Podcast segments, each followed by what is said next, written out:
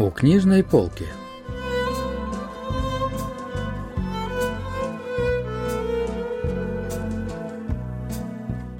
Рассказ «Фотостудия сновидений» писателя Консочона.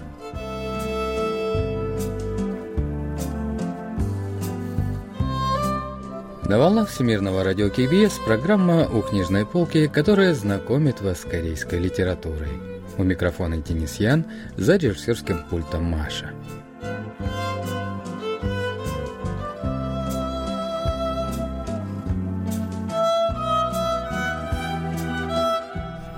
Рассказ «Фотостудия сновидений» писателя Консучона был опубликован в 1954 году, на следующий год после разделения Корейского полуострова. Тогда страна представляла собой груды развалин, а люди страдали от горя и боли военных утрат. Действие рассказа происходит в теплый весенний день, когда 19-летний юноша поднимается в горы и видит на стволе одного из цветущих деревьев вывеску с интересным названием.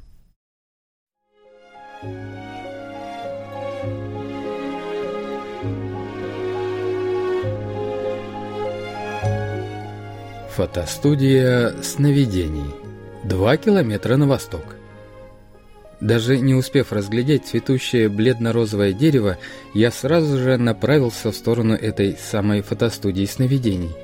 Я шел на восток по довольно узкой горной тропинке, как вдруг действительно увидел небольшой домик но я был слегка расстроен, когда подошел к нему ближе. Перед дверью дома стояла табличка «Фотостудия сновидений переехала на два километра к югу отсюда». Я снова зашагал, теперь уже на юг. Примерно через такое же расстояние снова показался еще один дом.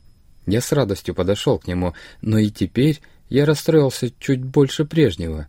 Перед дверью стояла табличка с точно такой же надписью, какую я уже увидел — Хотя нет, одно слово было другим.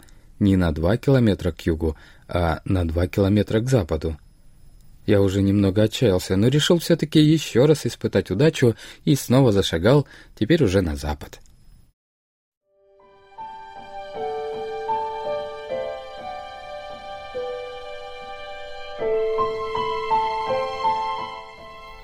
Наконец я нашел фотостудию сновидений.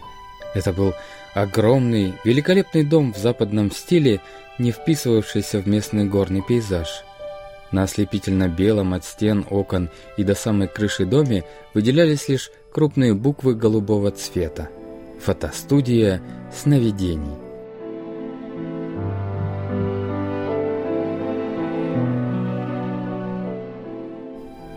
Дойдя наконец до пункта назначения, герой постучал в дверь. «Кто там? Входите!» — ответил чей-то голос. «Эм, здесь находится фотостудия сновидений», — поинтересовался герой. «Верно», — ответил хозяин фотостудии. «А как вы фотографируете сны?» На это хозяин фотостудии вручил герою тонкую книгу и направил его в комнату номер семь.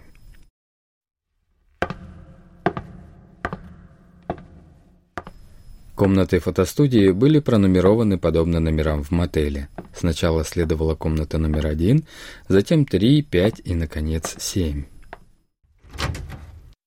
Стены и потолок комнаты были полностью белого цвета. Героя поразило, что в комнате было светло, несмотря на отсутствие окон и освещения. Наконец герой раскрыл книгу, которую дал хозяин. У людей, которые хотят сфотографировать свои сны, и особенно у тех, кто пережил войну, вместо многочисленных потерь остались лишь родные лица, которые так сильно хочется увидеть. Так начиналась книга, которую дал герою хозяин фотостудии. Во время войны многие люди потеряли фотографии и теперь были лишены воспоминаний, которые дарили им фотокарточки. Но, к счастью, у нас есть сны. В снах мы можем легко встретиться с родными, которые уже на том свете. Легко можем увидеть тех, с кем оказались разделены.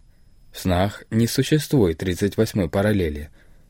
Какое же это счастье видеть сны, не правда ли? Но поскольку мы не можем выбирать свои сны, а после снов зачастую следует разочарование, хозяин студии изобрел фотоаппарат, который может фотографировать сны.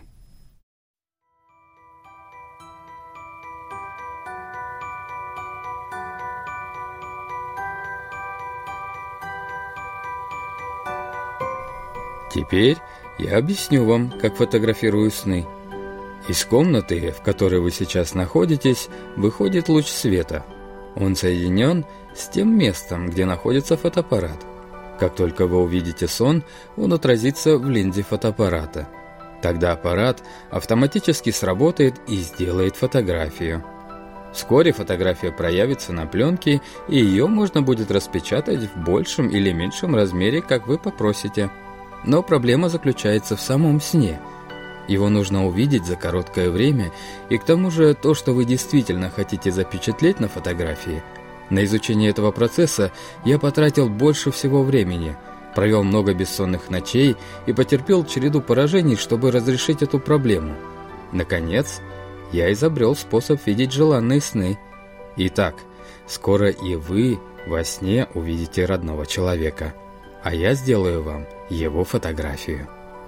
Теперь о способе. В комнате, где вы сейчас находитесь, есть белый лист бумаги и ручка. На этом листе синими чернилами напишите имя человека, которого вы хотите увидеть, и связанные с ним воспоминания, а вечером засните в обнимку с этим листом. Когда завтра взойдет солнце, вы сможете забрать домой фотографию, сделанную из вашего сна прошлой ночью.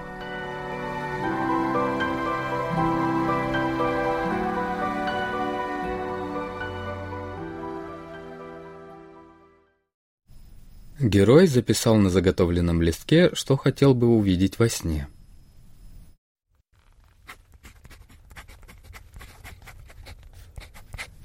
Суни, с которой мы гуляли на горе в родной деревне, когда бурно цвели персиковые деревья и грело весеннее солнце. Суни в желтом жакете и голубой юбке срывала цветы, расстрела и пела песни о весне. Неужели мы действительно встретимся этой ночью? Как и было написано в книге, герой прижал к груди листок и лег на постель. В комнате стояла неприглядная тьма, как будто наступила ночь. Заснуть не удавалось, но в голове один за другим стали всплывать воспоминания о Суни.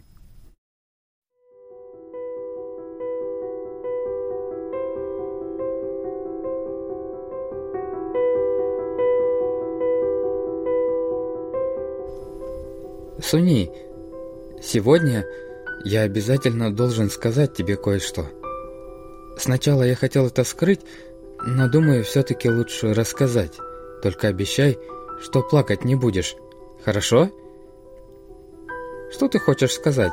Скорее говори. Ты точно не будешь плакать? Если заплачешь, ты дурочка. Сам ты дурак. Что ты там не можешь сказать? Уже тошно от твоего молчания. Выкладывай. Так вот, только это большой секрет.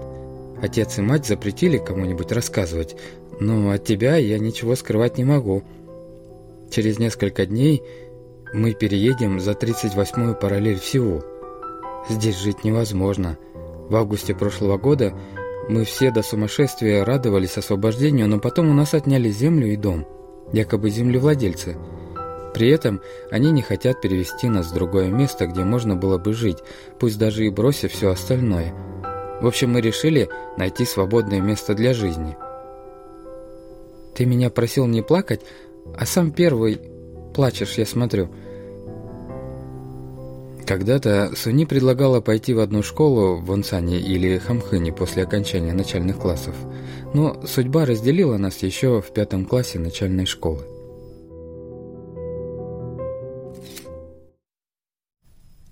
Когда герой проснулся, то не смог сразу понять, который час, так как окон в комнате не было. Он резко встал и поспешил в комнату фотографа. Но дверь почему-то не открывалась, как будто была заперта снаружи.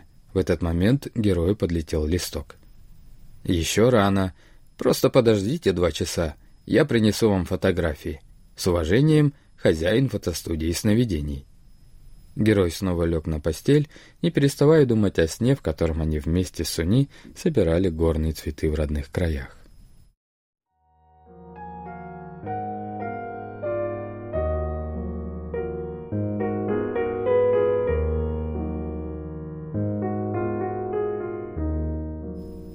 Интересно, Какая сцена будет запечатлена на фотографии? Может быть, та, в которой мы вместе сидим в тени персикового дерева, или где Суни поет песню? А может, когда Суни нарвала для меня прострел? Вот как комментирует ожидания героя профессор Пан Минхо кафедры корейского языка и литературы Сеульского национального университета. 이 소설은 사실은 가슴 아픈 이야기예요. 이 소설 속의 화자 주인공으로 말하면 Герой надеется, что на фотографии будут запечатлены его родные места Суни. Он с нетерпением ждет, что же ему приснится, сможет ли фотография отобразить его тоску по родным местам и людям. 깊은 형언할 수 없는 그리움을 가지고 어떤 꿈이 꿈의 어떤 장면이 나에게 나올 것인가 찍혀 나올 것인가 하는 것을 기다리게 되는 것이죠.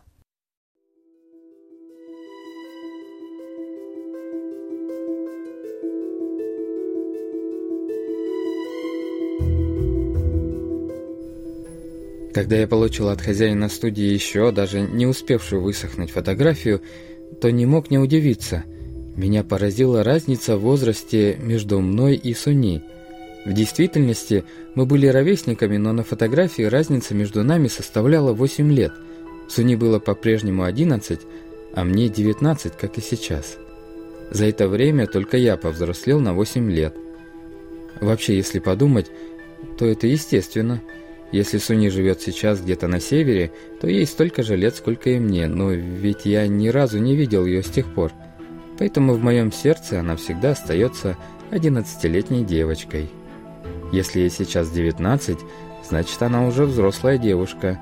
Может она заплетает длинные косы, а может уже хорошенько пудрит лицо. Пожалуй, сейчас ей уже не подойдут желтый жакет и голубая юбка.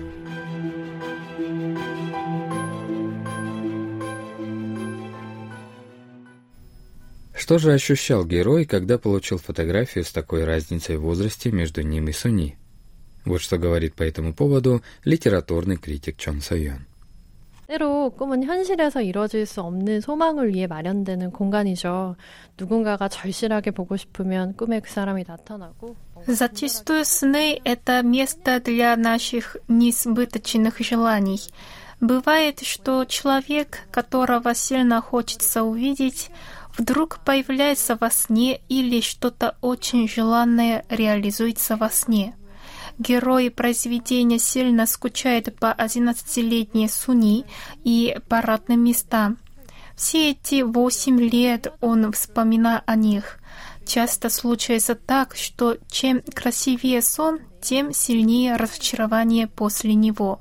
Герой прижимает к груди полученную фотографию.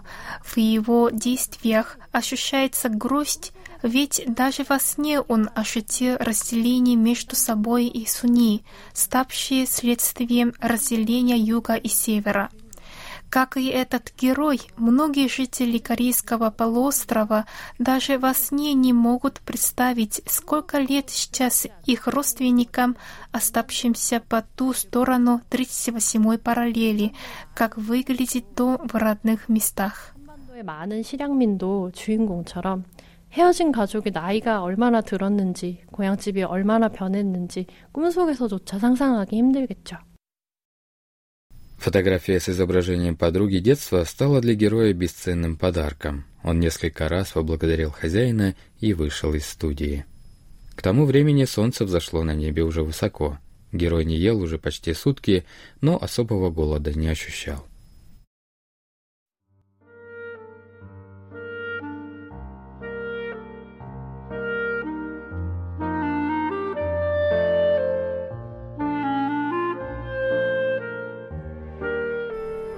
Я дошел до горы, с которой начинал свой путь, и присел передохнуть. Когда я вытащил спрятанную за пазухой фотографию, то опять не мог не удивиться. Я точно вытащил ее оттуда, куда убирал, но это оказалась не та фотография, на которой мы были вместе с Суни. В руках я держал открытку с желтыми одуванчиками, которую вкладывал в свой любимый сборник сказок –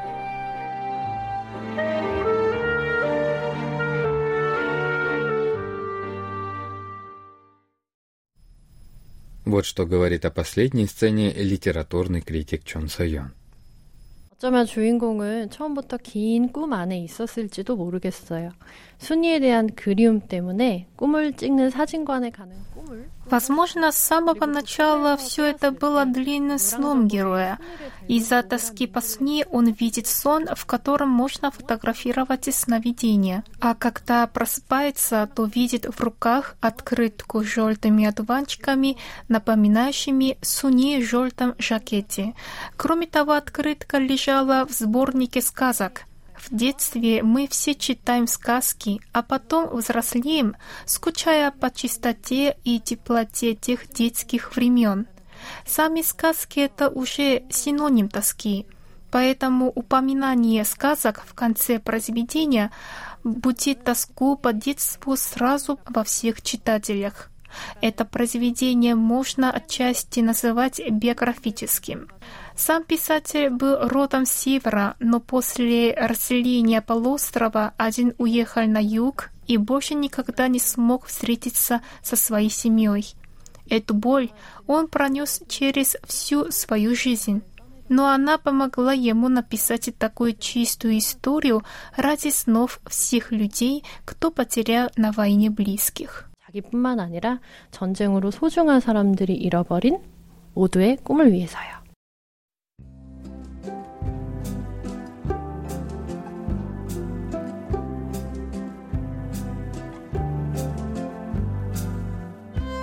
На этом мы заканчиваем наш выпуск о рассказе «Фотостудия сновидений» писателя Кансо Чона. Всего доброго и до следующего вторника.